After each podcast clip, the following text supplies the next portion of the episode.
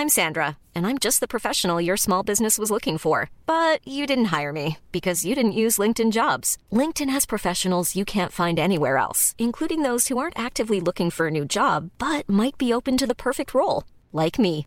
In a given month, over 70% of LinkedIn users don't visit other leading job sites. So if you're not looking on LinkedIn, you'll miss out on great candidates like Sandra. Start hiring professionals like a professional. Post your free job on linkedin.com/people today. Burrow's furniture is built for the way you live.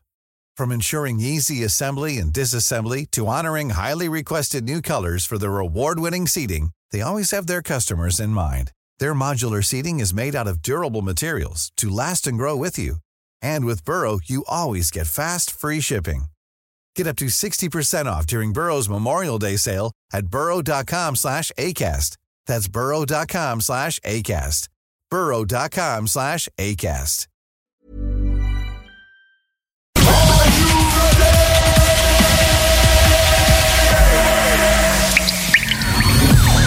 La bulle immobilière. La bulle avec Votre animateur, Jean-François Morin. Jeff Morin. Courtier immobilier. Et son co-animateur. Kevin Filion. À chaque semaine, on reçoit des experts sur tout ce qui touche l'immobilier. Et on jase. Des questions. Des réponses. Pour tout ce que vous devez savoir. Dans l'univers immobilier. La, la bulle immobilière.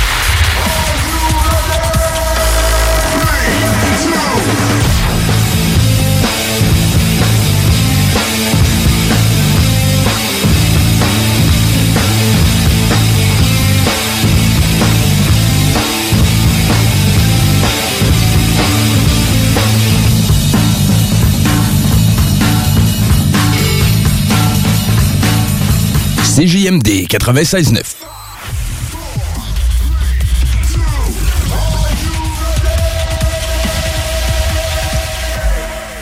Bienvenue tout le monde. On est aux capsules de KP, formation d'affaires.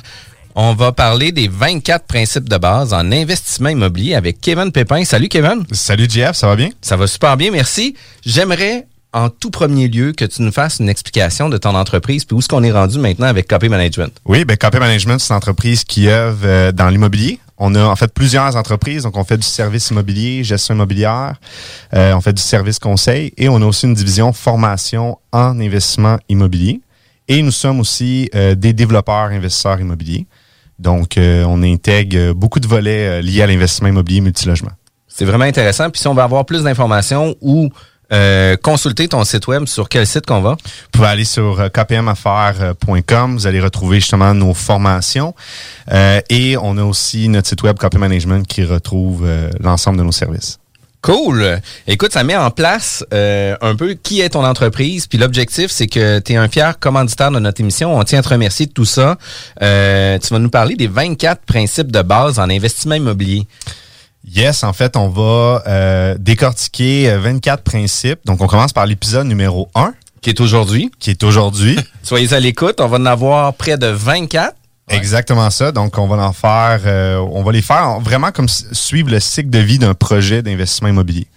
Donc, on va vraiment débuter au tout, tout début. On va se mettre à la place d'un investisseur immobilier, à se dire quelles questions qui se posent, quelqu'un qui veut s'introduire à l'immobilier.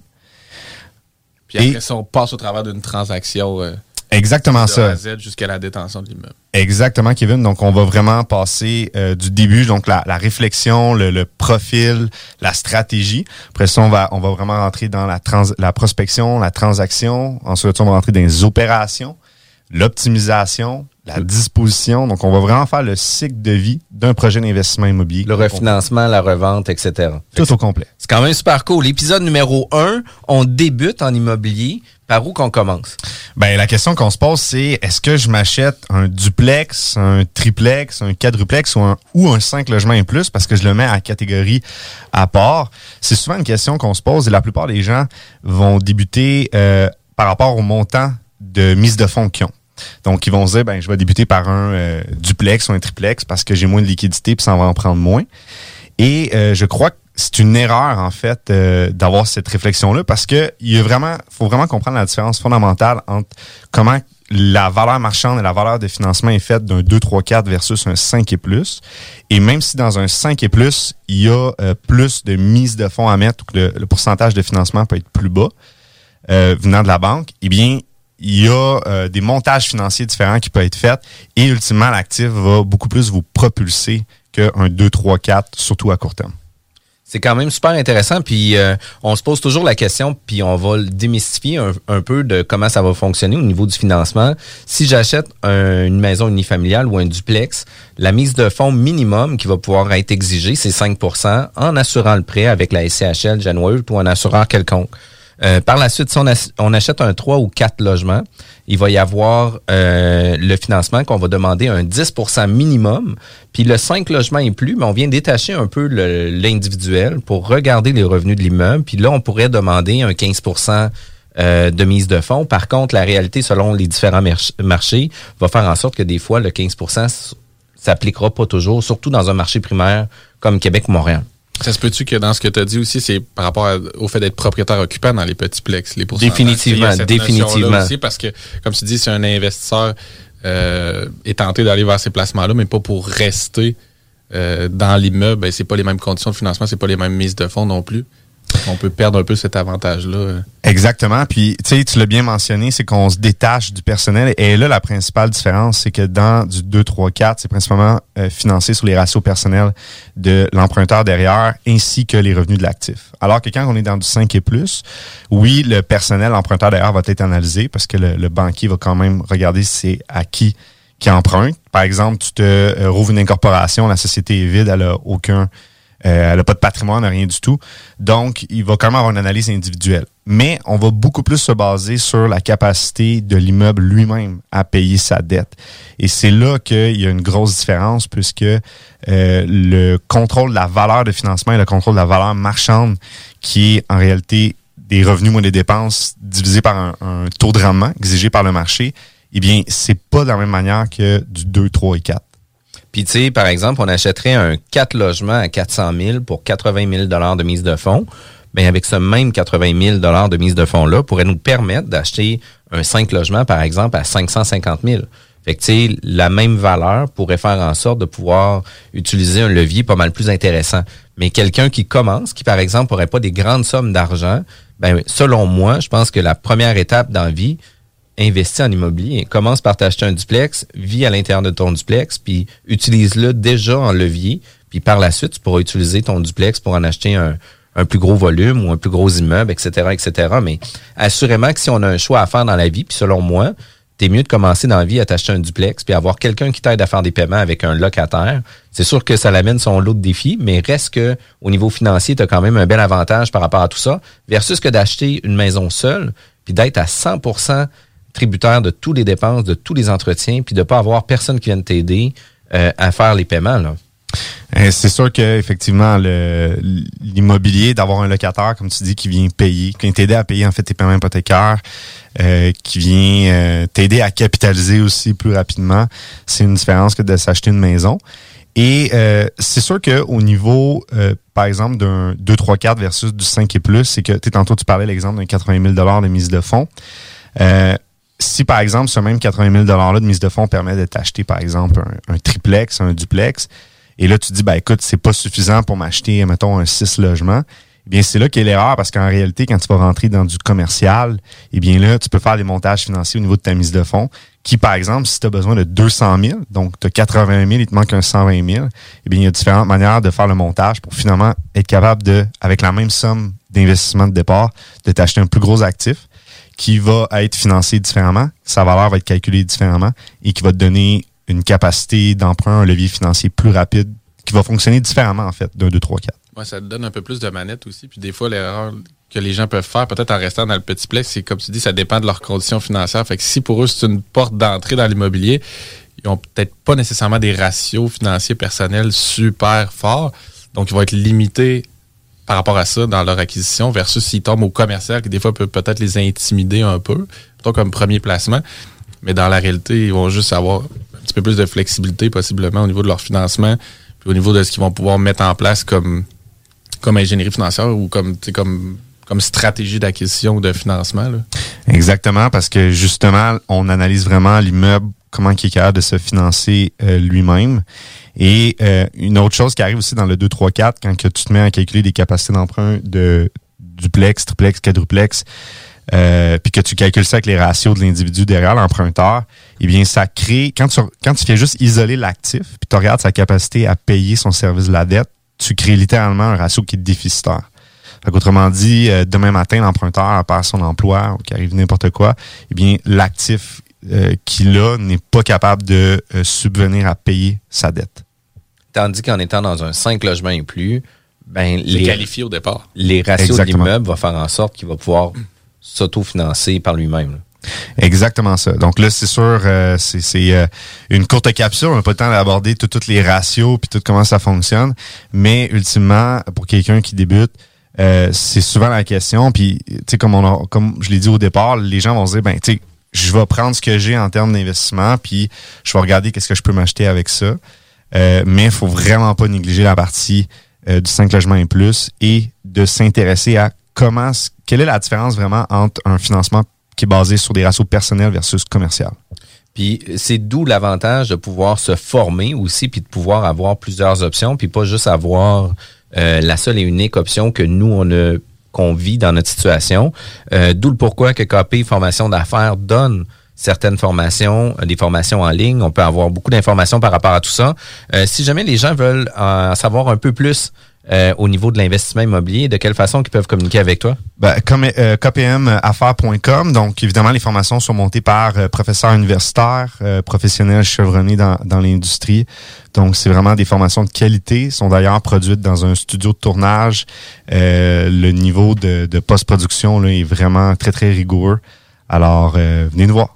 Cool. Merci beaucoup, Kevin. On se revoit à notre prochaine capsule numéro 2. CGMD, là où les rappers puis les fans de métal rock et chill tour à tour.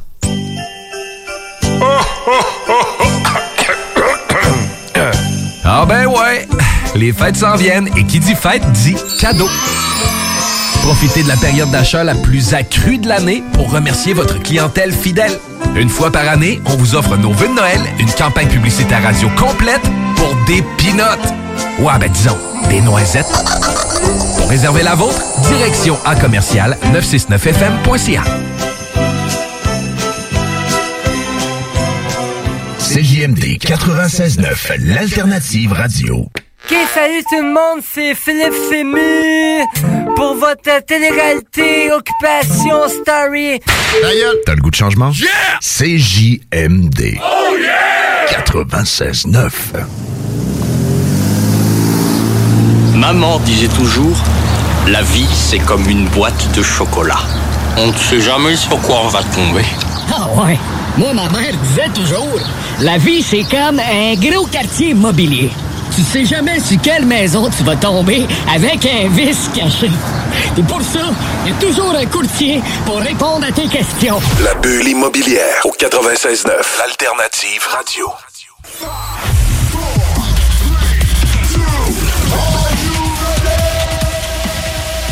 Aujourd'hui, au capsule KP Formation d'affaires, on va parler le mythe sans mise de fonds. Est-ce que ça existe, Kevin? Et, ben en fait non, il n'y a, y a pas de y a pas de secret ou de mythe euh, du sans mise de fonds. Donc on, voit souvent la question passer de, personnes qui débutent en immobilier. Hey, je veux commencer en immobilier, je veux m'acheter un actif, je veux, je veux pas de mise de fonds. Et euh, c'est un mythe parce qu'il y a toujours une mise de fonds. En fait, si tu veux financer un actif immobilier, tu vas devoir, que ce soit sous forme d'équité ou de dette, il va y avoir une mise de fonds. Puis juste avant de rentrer dans le sujet, parce que c'est quand même important, on l'entend toutes les fois, j'achète sans mise de fonds, on va subventionner par le vendeur, euh, tu sais, il va avoir plein de situations pas possibles pour pas mettre une scène dans le deal, mais il y a toujours de l'argent qui va être la table. Mais avant d'en arriver là, j'aimerais que tu puisses nous présenter qui est Copé Formation d'affaires puis Copé Management. KP Management détient plusieurs entreprises en immobilier. Donc, on fait du service en immobilier, de la formation en immobilier, du service conseil, de l'investissement, du développement. Donc, on, nage, euh, on, baigne en fait dans l'immobilier sur euh, plusieurs volets. Et euh, justement, on a une plateforme en ligne qui est, conçue, qui a été conçue dans un studio de tournage avec des professionnels chevronnés, des professeurs universitaires et tout ça. Donc, on aborde vraiment le sujet de l'investissement immobilier commercial en détail. Puis tantôt, tu disais au niveau du mythe sans mise de fonds qu'il va toujours avoir soit de l'équité ou soit une dette. Puis de quelle façon qu'on arrive à faire un, une acquisition sans mise de fonds ou euh, avec le moins de mise de fonds possible? Ben en fait, de dire sans mise de fonds, c'est une manière de dire je me fais financer ma mise de fonds en réalité. Euh, donc l'équité, c'est votre propre capital ou euh, du capital qui est pas emprunté. Donc vous n'avez pas une obligation, euh, un contrat de prêt avec quelqu'un. Et euh, donc Tandis qu'une dette, ben c'est ça, c'est que vous l'avez emprunté, il y a un intérêt, il y a un moment pour le, le rembourser le capital et tout ça. Donc, quand on dit qu'il n'y a pas de mise de fonds, en réalité, c'est que euh, on s'est juste fait financer sa mise de fonds. Mais il y a toujours une mise de fonds parce que on va le voir sur différents points, mais le banquier, la banque, c'est pas vrai qu'elle va vous financer 100%. vous allez pas arriver à la banque et dire j'ai trouvé une super bonne transaction, euh, finance-moi à 100% cette transaction-là. Puis dans un cas comme ça, euh, le banquier, justement, va vouloir avoir des garanties, va vouloir avoir une certaine sécurité. Ben oui, puis c'est simple. Le, banquier, en fait, il, je veux dire, il va analyser votre projet d'investissement selon une perspective de risque. Donc, euh, lui, il va prendre du risque. Donc, par exemple, il vous finance à 75% de ratio pré-valeur, ben, il prend jusqu'à 75% de la valeur de l'actif euh, en risque. Donc, il s'attend à ce que vous mettiez aussi une partie euh, pour partager le risque ensemble. Donc, il y a cette notion-là de, de risque qui est à comprendre quand on fait financer un actif immobilier avec une institution financière. Euh, la mise de fonds, en fait, est une manière de, d'indiquer aux banquiers que vous êtes skin in the game, vous aussi. Puis, il y a des processus justement à l'interne pour vérifier ce 25 $-là, d'où il arrive aussi. Il faut comprendre que si on l'emprunte à quelque part, ben, on va être redevable aussi. Puis, on doit le présenter au banquier. Puis, c'est un modèle de gestion de risque finalement. Dans le sens que tu sais, l'équité, si c'est pas nous qui l'a, puis c'est une dette, faut que tout le monde soit en connaissance de cause qu'on est dans une situation de, pleine dette, mettons. Exactement. Le banquier, en fait, s'il vous refuse que vous êtes financé à 100% c'est pas parce qu'il est méchant ou qu'il croit pas nécessairement à votre projet. C'est que lui, il analyse un risque. Donc, si vous rachetez de la dette, vous rachetez justement des conditions de paiement. Puis lui, il veut simplement s'assurer que, première des choses, l'immeuble est capable de payer sa dette à lui, parce que c'est lui qui prend la majorité du risque. Surtout s'il est financé, si vous êtes financé à 75% par le banquier, ben, il prend 75% du risque, on peut dire. Et euh, lui, après ça, ben, rajouter à ça, il va rajouter votre dette à vous. Et là, si l'immeuble, finalement, respecte pas les ratios, ben, il va se dire, ben, écoute, ton immeuble, dans le fond, comment tu vas faire pour me payer et payer en plus cette dette-là? Donc, c'est pas parce qu'il est méchant, c'est pas parce qu'il croit pas en vous, c'est simplement parce que lui, il gère du risque. Puis dans un exemple, puis on va prendre l'exemple pour euh, l'ensemble de nos capsules. On va parler par exemple d'un 6 logements qu'on achèterait à 600 000 euh, où ce qu'on vient parler d'un risque à 75% ce qui veut dire que la banque va prendre un risque de 450 000, ce qui implique que l'acheteur devra mettre 150 000 de mise de fonds. Puis là, qu'est-ce que tu nous expliques? C'est qu'on est capable d'aller chercher 150 000 de mise de fonds, mais sur une dette autre. Ça peut être par une marge de crédit, ça peut être par du, euh, du love money, ça peut être par des partenariats qu'on peut avoir ou ce qu'on est plusieurs partenaires à avoir, par exemple 50 000 de mise de fonds. C'est ce qui va nous permettre de pouvoir faire un plus gros acquisition avec le moins de mise de fonds. Est-ce que c'est un peu ça que tu nous expliques? Exactement. En fait, c'est que je dis pas qu'on peut pas faire financer sa mise de fonds parce que moi-même, euh, quand j'ai commencé un investissement immobilier, j'ai acheté mon premier immeuble avec ma marge de crédit étudiant. Donc j'ai le bel exemple de dire que j'ai acheté un immeuble, j'ai pas mis de mon équité, donc il était financé à 100% mais ultimement, j'avais les garanties. Donc pour le banquier, le skin in the game, le risque, je le, je le partageais parce que j'offrais les garanties suffisantes pour pouvoir pour qu'il puisse me faire le prêt sur cet immeuble-là. Et l'immeuble générait un revenu net d'exploitation suffisant pour payer le service de la dette, qui est lui sa dette, ainsi que le service de la dette que j'avais qui, qui était lié à mon à mon financement, à ma marge de crédit étudiant. Fait que là, ce que tu penses, c'est un RCD comme commun, si tu veux. Un ratio de couverture de dette de l'immeuble puis de la partie que tu empruntes sur ta mise de fonds. Exactement ça. Exactement ça. Donc, euh, c'est pour ça qu'on parle du mythe sans mise de fonds, parce qu'en réalité, il y a toujours une mise de fonds. C'est juste faut distinguer entre je mets pas l'argent versus il n'y a pas de mise de fonds. Il y a toujours une mise de fonds. Puis, est-ce qu'on considère la balance de prix de vente en mise de fonds?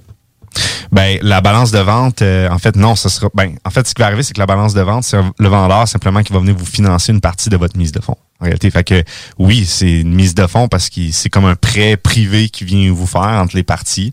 Et euh, par exemple, dans l'exemple du 150 000 dollars de mise de fonds, ben là le vendeur viendrait dire, ben écoute, moi je, vais t'offrir, je vais accepter chez le notaire de ne pas recevoir par exemple 75 000. Fait que tu vas, ça va être un solde dû que tu vas me devoir.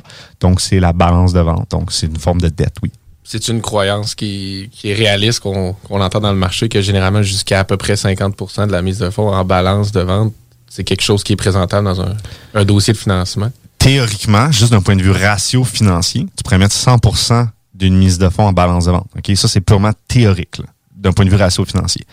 Maintenant, 100% en balance de vente, il y a des implications de ça. Donc, évidemment, le, le banquier euh, va énormément regarder la capacité de réinjection de l'emprunteur, c'est quoi sa valeur nette, c'est quoi les garanties? Donc, comme j'ai dit au début, il gère du risque.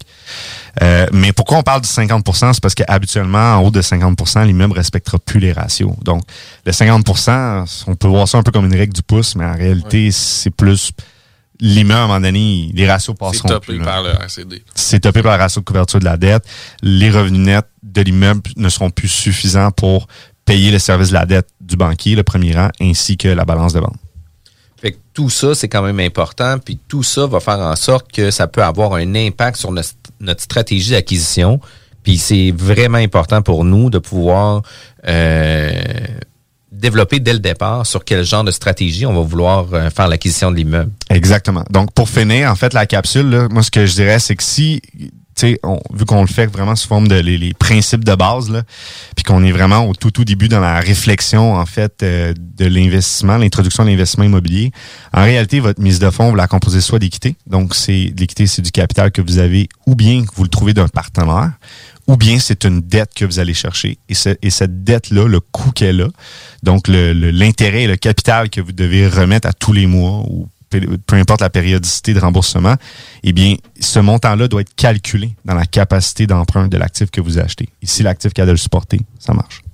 Puis là, le banquier va dire effectivement, les ratios font du sens, le RCD est couvert, on va pouvoir dégager les fonds, puis on va pouvoir faire l'acquisition, on va pouvoir faire la transaction. Oui et non. Je rajouterais juste une mini, mini bémol euh, sur ça. Donc, comme théoriquement, oui, mais d'un point de vue euh, qualitativement, euh, il pourrait avoir euh, des, des, des blocages. Là, où est-ce qu'il pourrait venir dire, ben écoute, euh, tu perso- personnellement, tu as passé une grosse valeur nette. Donc, le prêt que je te passe plus la dette, si, mettons, si t'es pas capable de rien rembourser, ben je n'aurai pas d'autre recours que de mettre l'actif en vente.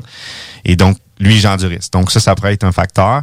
Ensuite, de ça, il pourrait dire le manque d'expérience. Donc, il pourrait dire, ben, t'as aucune expérience, t'es pas bien entouré. Donc, qu'est-ce qui me dit que, ce- même si ton plan d'affaires fonctionne, qu'est-ce qui me dit que tu être capable de l'exécuter?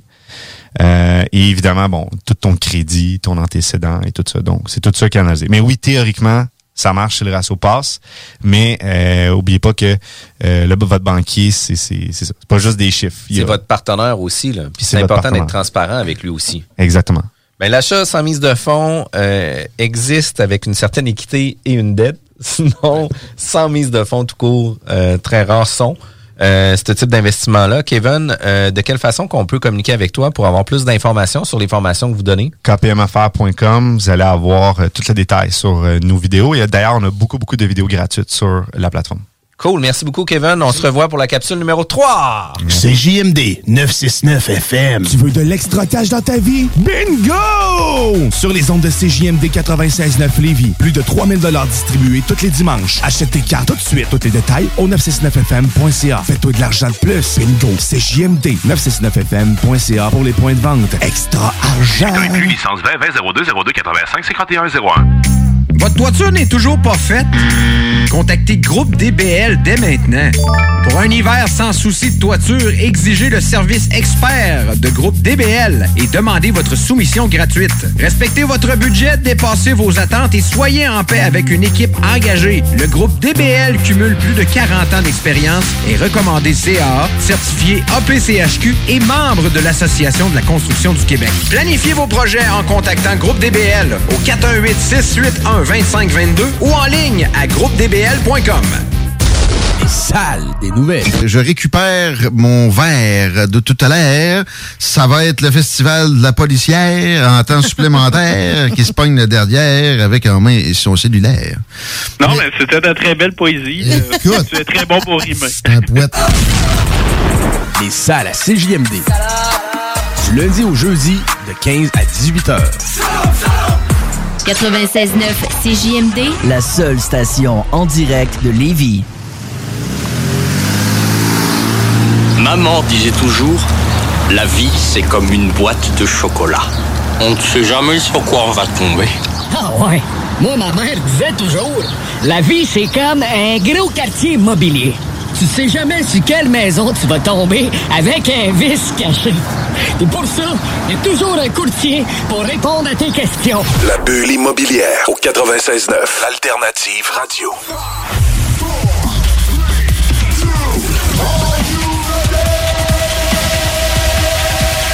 Bienvenue aux chroniques de KP Formation d'affaires avec Kevin Pépin.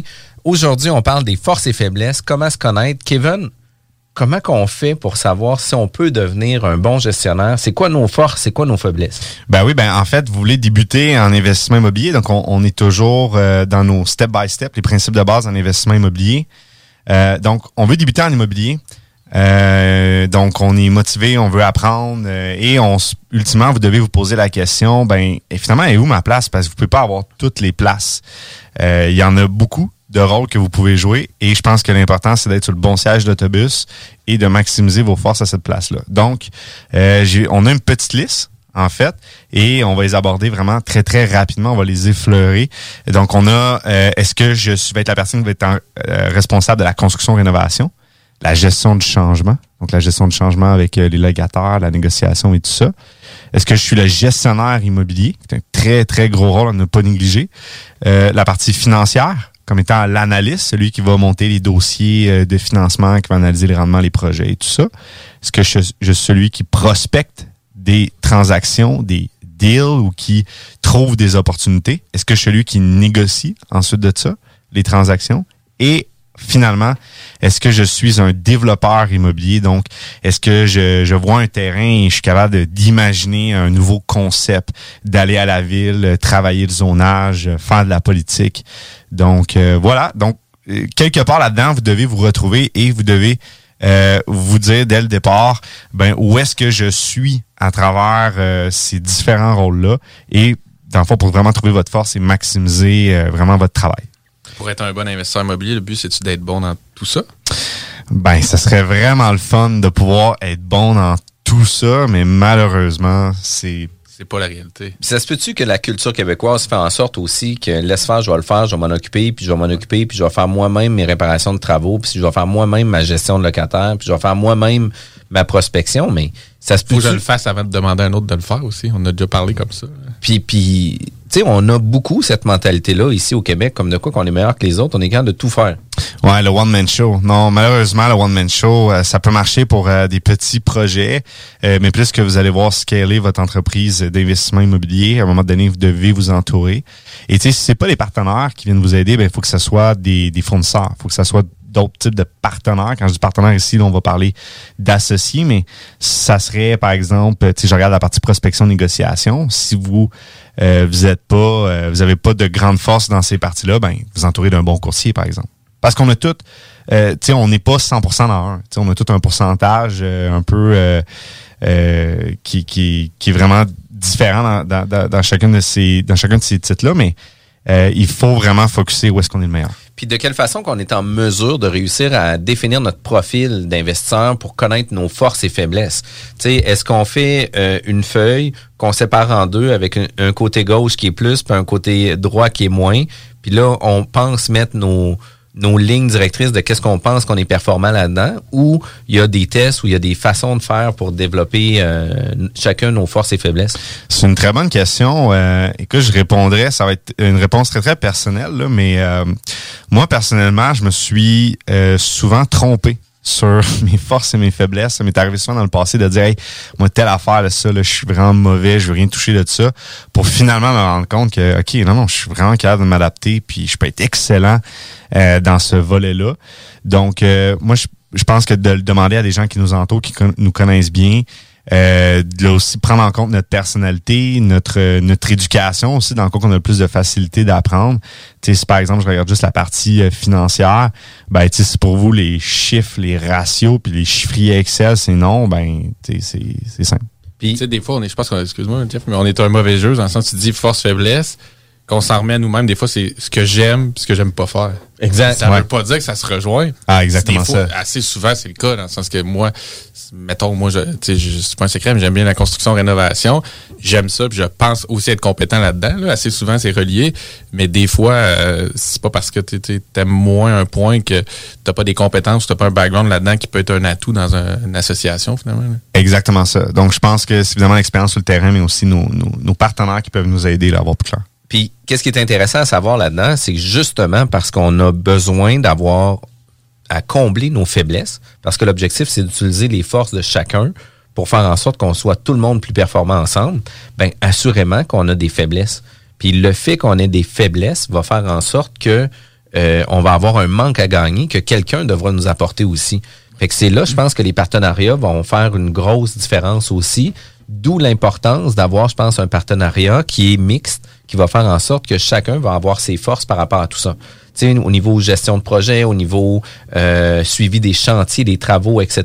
Tu sais, ça se peut que l'ingénieur ne soit pas la personne la plus compétente sur un chantier. Et inversement, tu sais, le, men- le charpentier menuisier qui est ultra bon à clencher des projets de rénovation, ça se peut que lui, au niveau financier, qu'il l'échappe un peu puis qu'il soit un peu moins euh, discipliné sur cette sur ce volet-là. Là.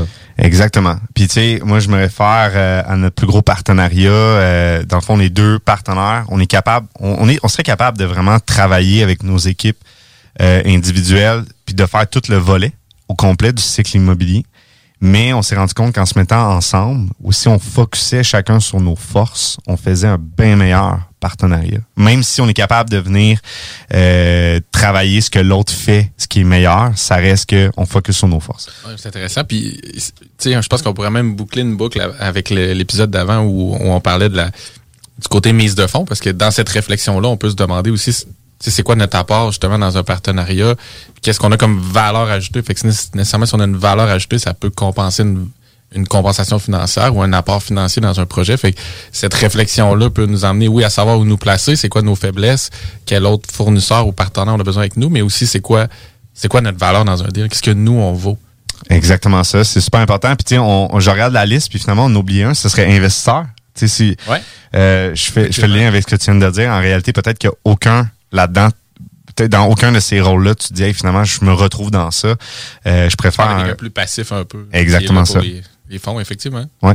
Puis définitivement que de définir euh, ses forces et faiblesses, puis de faire l'analyse, puis il faut être humble. Il faut quand même prendre la peine de s'asseoir puis dire, écoute, je travaille sur moi-même.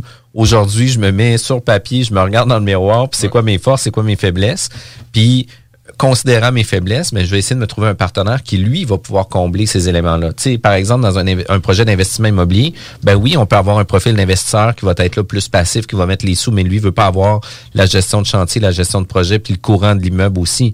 Mais ça se peut aussi qu'on ait euh, quelqu'un qui, lui, qu'est-ce qui tripe, c'est de faire de la prospection, puis de développer des liens de contact avec des propriétaires d'immeubles à revenus, etc., pour amener des nouveaux deals par rapport à ça.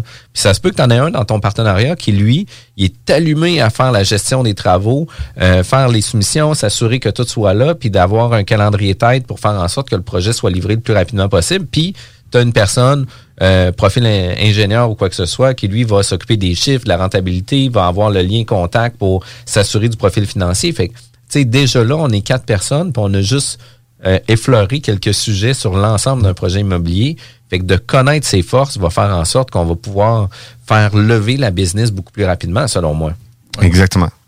Ben écoute, Kevin, c'est vraiment intéressant. Si on veut avoir plus d'informations ou si on aimerait définir nos forces et faiblesses, on t'appelle? Ben, en fait, sur notre site web, dans notre euh, plateforme de formation, on a exactement des euh, vidéos sur euh, les différents rôles en investissement immobilier, kpmaffaires.com. Euh, venez nous voir et euh, une bonne partie de notre contenu est justement accessible euh, gratuitement. Good. Écoute, merci Kevin pour euh, cette chronique-là. On se revoit euh, dans une prochaine émission euh, qui suit la bulle immobilière. Merci. CJMD 96.9 FM. Talk, rock, hip-hop.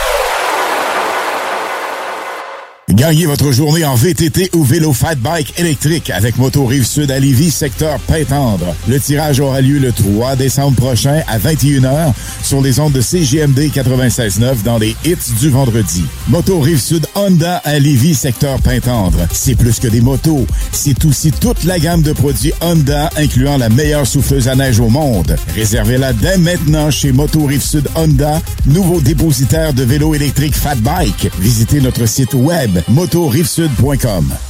Sud Honda, gaz au fond pour vous servir. Fromagerie Victoria!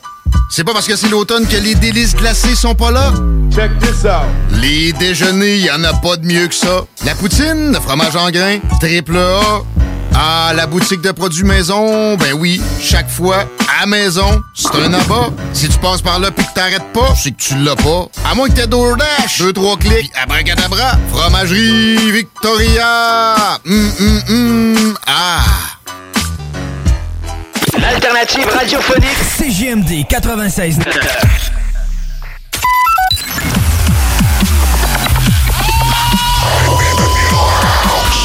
La bulle immobilière au 96.9. Alternative Radio.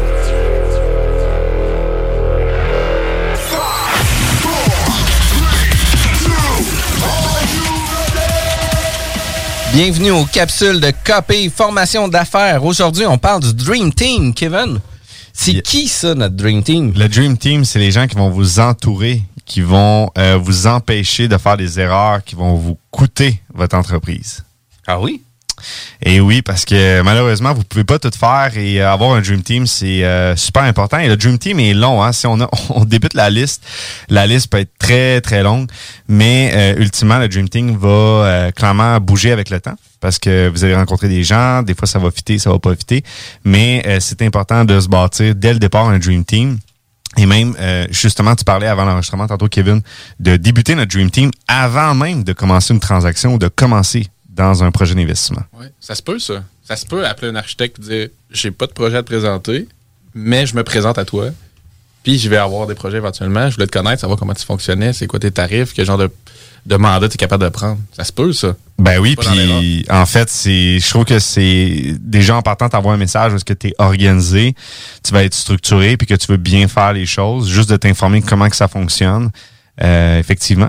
Puis euh, ça peut être ça pour tous les autres corps de métier euh, que tu as besoin pour rebâtir ton dream team. Ça se peut-tu que dans la, la- la force des choses fait que finalement, quand tu vas en avoir besoin, puis quand tu vas l'appeler, ça va toujours être pour hier? On est tous un peu pareil. Fait que ça serait le fun que la première fois que tu parlé à ces gens-là, ça se soit pas pour leur quêter tout de suite un, un deadline du lendemain, mais plus pour te présenter à large.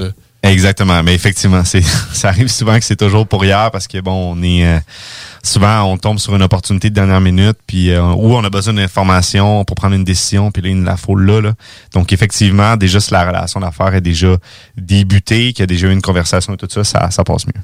Puis est-ce que tu peux me donner un exemple de qui on devrait euh, se cibler ou, ou commencer à monter notre Dream Team? Qui, qui devrait faire partie de ça? Yes, en fait, la liste euh, peut être longue, mais rapidement, euh, entrepreneur en construction, un architecte, un ingénieur, euh, l'urbaniste à la ville. C'est important. Si vous avez un projet pour faire changer le zonage, vous voulez de l'information sur la, la grille d'usage ou peu importe. Un courtier en assurance, un expert en gestion environnementale, notaire, un courtier immobilier, un courtier hypothécaire, un évaluateur agréé, si vous voulez de l'information sur des données de marché, inspecteur en bâtiment lorsque vous allez faire une transaction, gestionnaire d'immeuble lorsque vous allez acheter un immeuble, vous n'avez pas l'intention de le gérer, il faut quelqu'un de fiable et de structuré qui va bien administrer, gérer et bien euh, offrir un bon service à vos locataires. Votre banquier, ne sous-estimez pas la force d'avoir une relation d'affaires solide avec votre banquier, outre que juste une relation transactionnelle un courtier en marché dispensé. On l'oublie celle-là, mais s'assurer que nos partenaires investisseurs soient euh, des investisseurs qualifiés ou juste de solliciter du capital. Donc, évidemment, là, ça s'applique plus à du euh, gros volume, mais un courtier en marché dispensé, si vous voulez faire euh, des projets, solliciter beaucoup de capital et vraiment lister des gros capitaux. Arpenteur, géomètre, euh, un avocat, là, l'avocat, on peut le décliner en droit des affaires, droit locatif, droit immobilier. Certains vont dire qu'ils peuvent faire les trois, effectivement, mais euh, ça peut être intéressant euh, de trouver un, avocat qui a une expertise euh, ciblée dans un de ces trois domaines-là. Fiscaliste, Hein? L'impôt, c'est une fatalité. Si on l'oublie au Québec, ça peut coûter cher. Et un comptable. Donc, euh, vos états financiers suivent vos chiffres, votre performance financière. Euh, très, très important. J'en ai oublié un? Non, je pense pas, mais j'allais, j'allais Mais- dire, je vais retaper sur le clou du fait de, le- de le faire d'avance, de le faire pré-projet. Tu parles, de, tu sais, je pense par exemple, mettons, à l'urbanisme, euh, à la ville ou au courtier en assurance.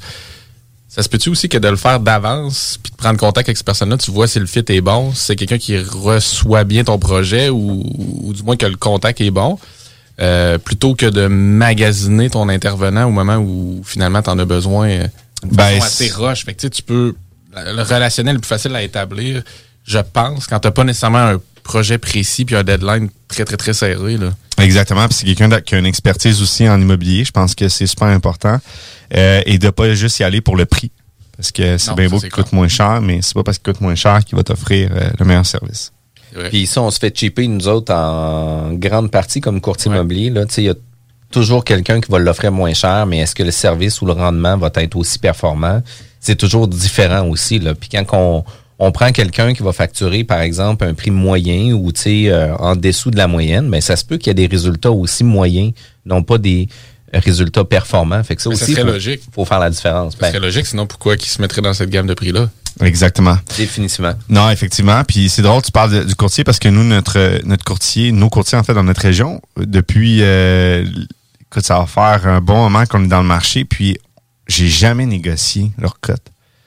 Jamais, jamais. Pourquoi? Parce que j'ai toujours attribué beaucoup plus de valeur euh, aux professionnels, au Dream Team, aux membres de la Dream Team, beaucoup plus de valeur à ce qu'ils apportaient qu'à sa tarification. Donc moi, ça a toujours été, ben si tu coûtes ça, tu coûtes ça.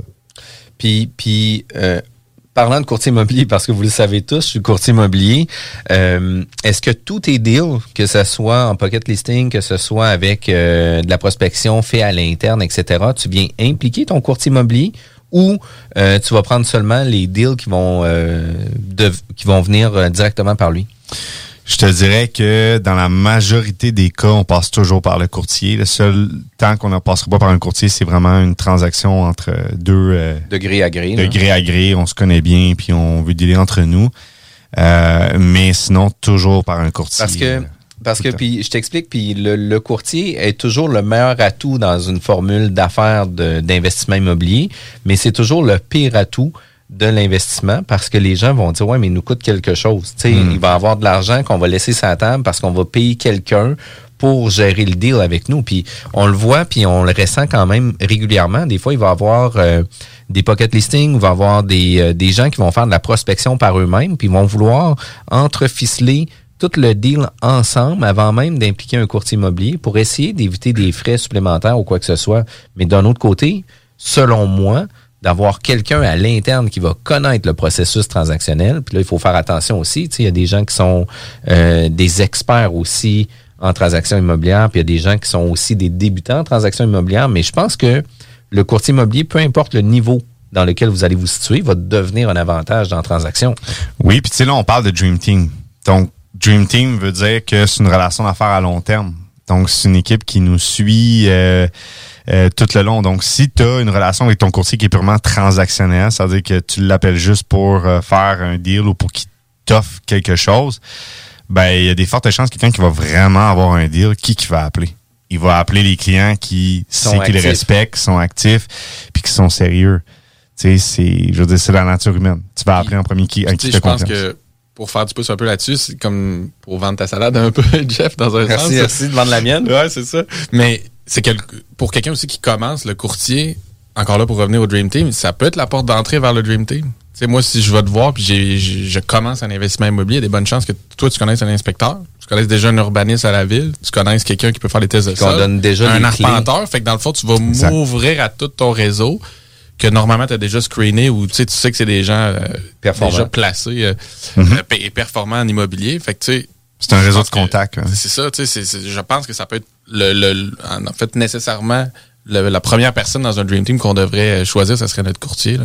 Puis au-delà de tout ça, moi, qu'est-ce que je pense qui est vraiment important, c'est de voir le fit, puis de voir aussi euh, à développer une relation d'affaires. Parce que trop souvent, les courtiers immobiliers disent, se font appeler, hey, mais que t'as un pocket listing, tu me contacteras. Ok, écoute, je te connais même pas, on s'est jamais parlé, je sais même pas si t'es qualifié financièrement, puis tu me demandes d'avoir mes deals. Non, non, tu sais, on prendra le temps d'aller dîner ensemble, on prendra le temps de savoir c'est quoi ton profil, puis on travaillera dans tes intérêts par la suite. Tu sais, trop souvent, les gens vont galvauder un peu leur relation d'affaires pour pouvoir se permettre d'avoir un pied d'entrée dans une transaction immobilière, mais plus que vous allez venir euh, gratifier un peu vos relations d'affaires, puis ça va aller avec votre inspecteur, ça va aller avec votre gestionnaire environnemental. Tu sais, si tu as quelqu'un euh, avec lequel que tu as un bon fit, que tu sais que les rapports vont bien, que tu vas avoir besoin d'un deadline très serré, puis que tu as fait déjà des transactions avec eux, ben ça se peut qu'il y ait une plus grande ouverture pour te dire, écoute, je sais que ton rapport est le faux pour hier, je vais te le faire vraiment rapidement, puis on va s'organiser pour que ça fonctionne. Fait que le Dream Team, c'est de, oui, développer des relations d'affaires, mais de s'assurer qu'on soit en mesure d'être ultra performant puis de pouvoir maintenir ces relations d'affaires-là. Fait que, tu sais, on a nommé une liste qui est ultra considérable, puis ça va, tu sais, du comptable au gestionnaire, tu sais, toutes les rôles ça sont... qu'on a oublié, ouais, on est d'accord. Il, y en a- il y en a toujours qui, qui gravitent ou qui se rajoutent selon le type de projet puis le développement immobilier que tu fais. Puis ton Dream Team va évoluer aussi au fil du temps. Ben oui, clairement, parce que euh, à un moment donné, tu vas avoir des besoins qui vont, euh, qui, ben, tes besoins vont, vont évoluer. Euh, parfois, tu peux en avoir un qui répond juste plus à ces besoins-là. Il peut, ça peut arriver qu'en cours de route, il y a juste plus de fit. Donc, euh, effectivement. Euh, Puis, tu sais, souvent, ce qui arrive, c'est, tu sais, il y a beaucoup de gens qui vont prendre, ils vont dire oui à tout, mais tu sais, des fois, euh, s'ils n'ont pas nécessairement l'expertise dans ce que vous avez réellement besoin. Mais ça, vous allez le découvrir en cours de chemin. là. Puis si Kevin, on veut faire partie de ton Dream Team, de quelle façon qu'on est capable de communiquer avec toi? Ben, si vous voulez découvrir un peu plus sur les, les, les Dream Team, vous pouvez euh, venir sur notre site web, euh, plateforme kpmaffaires.com. Donc, on a d'ailleurs euh, des sous-modules qui traitent des différents intervenants dans le milieu immobilier. Écoutez, tout le monde, il faut pas oublier ça, kpmaffaires.com. Si vous voulez avoir plus d'informations sur l'immobilier, allez consulter toutes les informations sur le site web. Merci Kevin d'avoir été présent aux Merci. chroniques de KP Formation d'affaires. CJMD 969.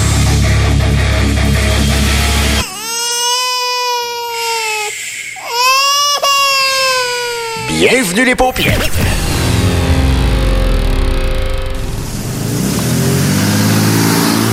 Maman disait toujours, la vie c'est comme une boîte de chocolat.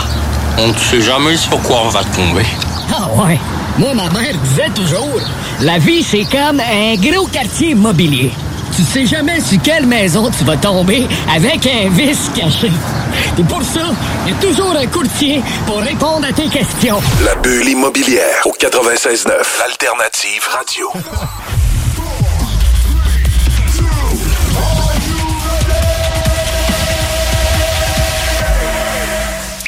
Bienvenue aux capsules de KP Formation d'affaires avec Kevin Pépin. Euh, Kevin, aujourd'hui, j'aimerais qu'on parle de comment qu'on réfléchit ou comment qu'on partage les profits. Ouais, fait que euh, moi j'ai décidé que j'allais prendre 80% des parts de la société et que euh, toi Kevin tu vas avoir 15 puis Jeff tu vas avoir 5. Parce que je suis un investisseur passif. Parce que tu es simplement un courtier, Jeff. Merci les gars. non, non, en fait, c'est. Ben, écoute, c'est, c'est, c'est drôle, c'est carica- caricaturisé, dans le fond, ce que je viens de dire, mais ultimement, euh, c'est souvent un enjeu qu'on a entre partenaires. Donc, comment est-ce qu'on partage des profits avec les investisseurs, ceux qui sont développeurs, ceux qui gèrent les opérations courantes? Donc, c'est souvent une question euh, qui est difficile à, à répondre. Et, euh, dans le fond, nous, sur euh, notre. euh, euh, plateforme en ligne, on propose justement une manière de réfléchir cette répartition-là du profit. Comment le pondérer? finalement? Ouais, comment le pondérer? C'est sûr que la pondération, euh, tu sais, le pourcentage attribuable euh, peut être vraiment discrétionnaire, mais ultimement, il y a une manière de le réfléchir. Il y a comme un step-by-step qu'on peut le réfléchir. Et la première question, c'est en fait, euh, qui qui prend le plus gros risque en termes de capital?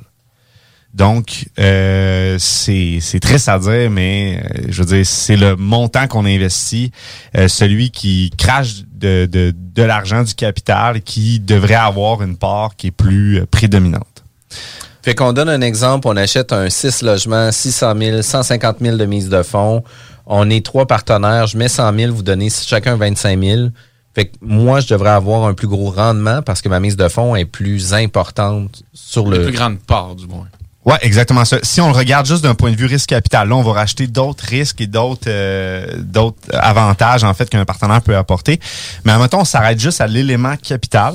Oui. Donc, c'est la manière la plus simple de le calculer. Tu mets plus d'argent, tu as plus de parts. Mais là, après ça, il y a d'autres choses qui viennent se complexifier. Parfait. Allons-y avec le- les autres choses. Deuxième chose, donc on y va, c'est vraiment par ordre. Hein? On monte dans le fond. euh, en fait, on descend en termes de priorité. Donc le, le premier, c'est vraiment le risque de capital. Le deuxième, c'est le risque de caution. Donc le risque de caution, c'est ok, ben euh, JF, Kevin, on est dans un deal ensemble, on cautionne tout le même prêt. Mais si on cautionne un prêt d'un million de dollars et que euh, moi j'ai 100 000 de valeur nette, toi JF, tu as 800 000 de valeur nette, puis toi aussi tu as 100 000 de valeur nette, qui en réalité prend le plus gros risque de caution? C'est GF. Parce qu'on est, on est solidaires ensemble. Donc, GF, ultimement, même si, même si dans ce scénario-là, on mettrait un tiers, un tiers, un tiers, en termes de capital, tu vas quand même prendre plus de risque de caution, tu as une plus grosse valeur nette. Si ça plante, euh, ou quoi que ce soit, ben, c'est toi qui vas être beaucoup plus au bat, tu as beaucoup plus à perdre. Et ultimement, d'un point de vue bancaire, tu apportes plus de valeur. Parce que pour le banquier, c'est toi, en réalité, qui viens diminuer le risque. Donc, le risque de caution est très important à prendre en compte.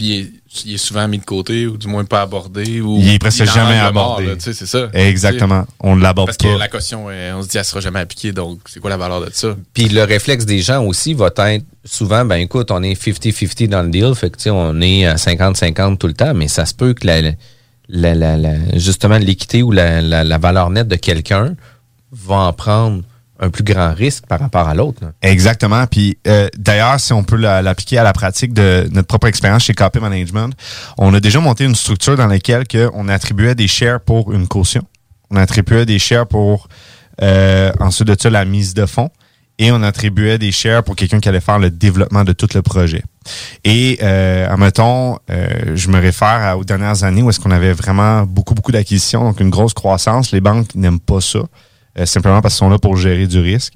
Et euh, la manière qu'on a faite pour pallier à ça, c'est que justement, on est allé chercher quelqu'un qui avait beaucoup, beaucoup de valeur nette, beaucoup de crédibilité, et on a monétisé des shares en fonction de euh, ce qui cautionne les prêts.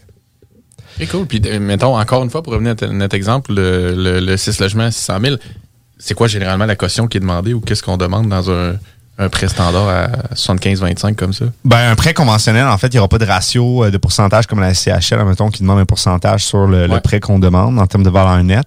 Euh, ça va être vraiment euh, la- le, le- le- le crédit qui va analyser, en fait, la capacité de réinjection des emprunteurs et leur force financière, donc leur valeur nette ensemble. Mais ultimement, si euh, vous avez le capital pour un projet, c'est un très, très gros projet qui dépasse largement vos compétences, c'est ce que vous avez déjà fait dans le passé, et que vous avez vraiment euh, pas beaucoup de valeur nette, donc vous avez très peu de garanties à donner, ben effectivement, ça se peut que ça, ça bloque au financement. Ne pas sous-estimer la caution.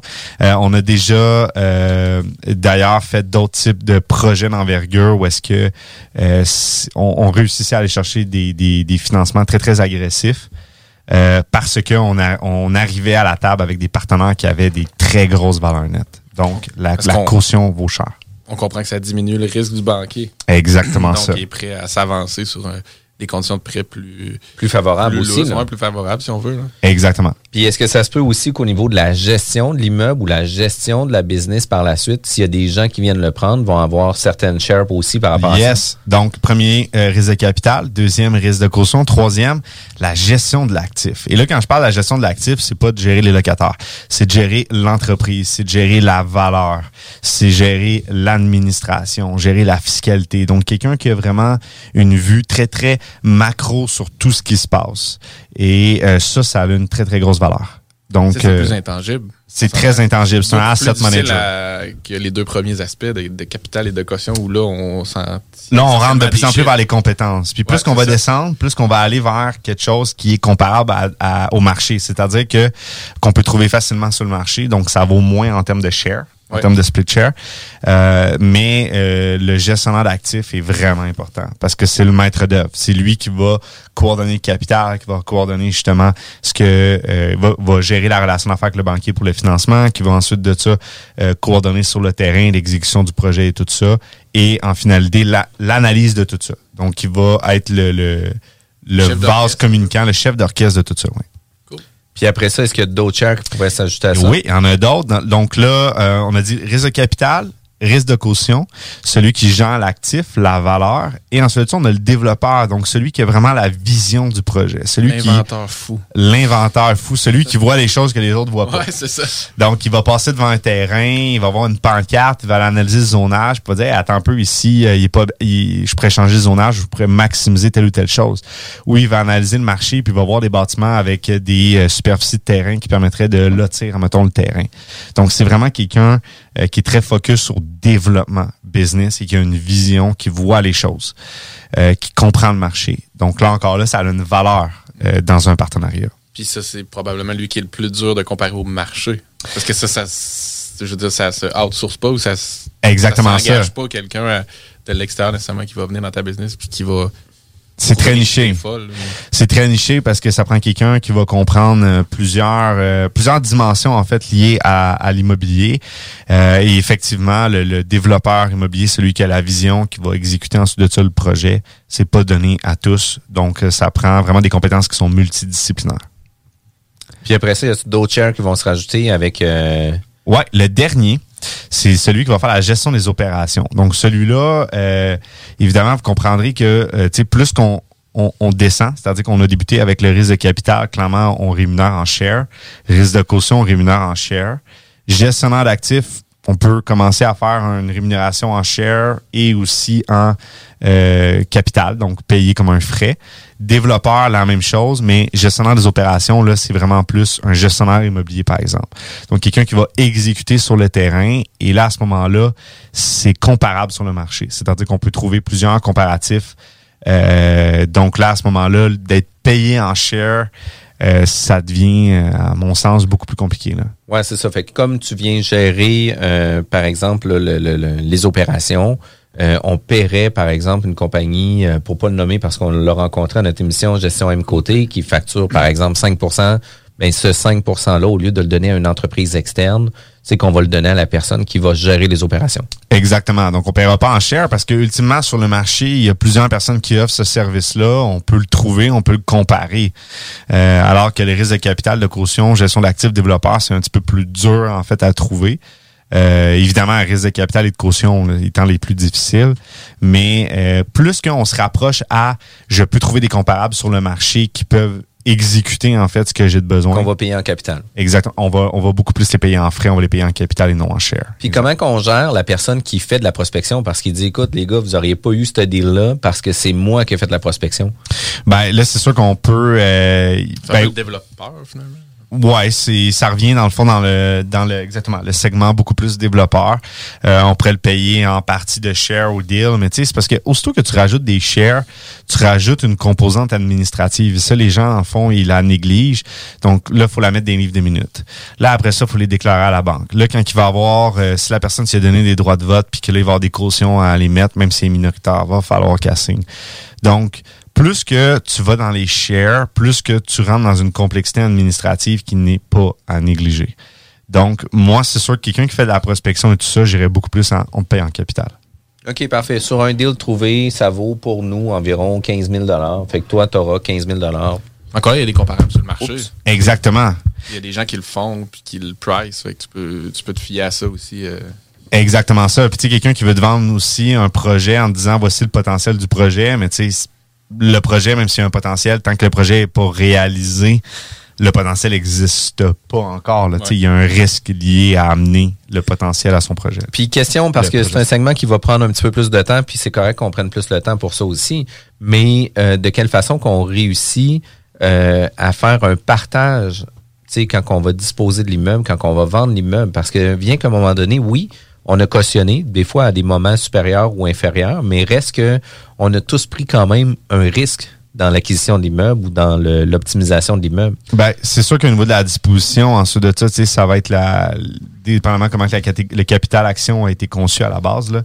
Donc, euh, si on est vraiment dans des actions euh, ordinaires, simples, où est-ce que tu, tu mets un tiers du deal, je mets un tiers du deal, Kevin met un tiers du deal, ben, c'est un On tiers, un s'attend que c'est un tiers, ouais. Un tiers, un tiers chacun à ce moment-là à la disposition, exactement. Puis, est-ce que ça se peut, par exemple, qu'on va faire l'inverse de ce deal-là? Tu sais, je mets 50 chacun 25-25, mais qu'on arrive à vendre l'immeuble puis qu'on a un profit, par exemple, de 300 000 Ouais. Mais, tu sais, est-ce que ça se peut que sur les coûts d'acquisition, ben, on va séparer notre split selon notre coût d'investissement initial. Tu sais, par exemple, moi, 50% chacun 25% mais le 300 000, on split à part égale parce que le profit, on le fait ensemble. Exactement ça. On l'a fait ensemble. Euh, Puis c'est là qu'il est vraiment important de séparer celui qui va exécuter ce gain, ce profit-là, dans le fond, est-ce qu'il a été rémunéré? Il a été rémunéré en share ou en capital. Puis ensuite de tout, le profit résiduel, ben là, il est séparé au niveau des actionnaires. Donc, séparer la partie actionnariat de la partie euh, beaucoup plus fournisseur, exécution est vraiment important. OK, parfait. Fait qu'on voit que c'est quand même pas simple, hein? Non. On veut se lancer dans le partenariat, on veut se lancer en investissement immobilier. Il y a des shares, il y a des partages qui vont se faire au niveau du risque, il y a des partages qui vont se faire aussi au niveau du gain, parce que, tu sais, on ne prend pas juste des, des risques, là, on prend des gains aussi. C'est important que ça soit quand même bien fait. Exactement. Et euh, juste avant de terminer cette capsule-là, la prochaine capsule, numéro 6, on va justement en parler des modèles de structure de partenariat en termes de, de share. Donc, on va vraiment rentrer beaucoup plus dans le concret. Donc, Mais ça, c'est cool d'avoir des modèles. C'est cool de se coller à des modèles parce que c'est un sujet Exact. un peu tricky ou un peu épineux à aborder avec des partenaires parce que là, on est toujours pré-achat. Là. Fait que, tu sais, Exactement. On commence à se faire la main un peu puis à dire qui embarque à quel pourcentage. Mais Québécois comme on est, on a toujours un peu de misère à jaser de ça. Fait que si on peut partir sur des bases ou sur des modèles, c'est euh, super intéressant. Yes. Good. Kevin, euh, comment qu'on peut faire pour euh, communiquer avec toi ou avoir plus d'informations? kpmaffaires.com ou sur notre site KP Management. Donc, vous allez retrouver l'ensemble de, de nos services et notre plateforme de formation en ligne. Wow, merci Kevin. Passe une belle journée. Bye bye. 96.9, la radio de Lévis. Non, non, ce n'est pas une erreur. Faut que tout est officiellement de retour avec leur album Cookie Computer. Cookie Computer est maintenant disponible en magasin et sur toutes les plateformes de streaming. Chez Barbies, on vous paye la traite. À l'achat d'un pichet de bière ou de sangria, on vous offre un délicieux plat de nachos gratuitement. Oui, c'est gratuit. Le Bourgneuf-Lévis est sur le boulevard Laurier à Sainte-Foy. La boutique érotique Les Folies du Cœur a le plus grand inventaire et variété de produits pour adultes dans un superbe local entièrement rénové et agrandi. Venez nous voir dans une ambiance respectueuse, discrète et confidentielle. Visitez notre boutique en ligne lesfoliesducoeur.com. Bon, faut que je parte pour le travail, moi. Prends-tu l'auto? Je pensais, oui.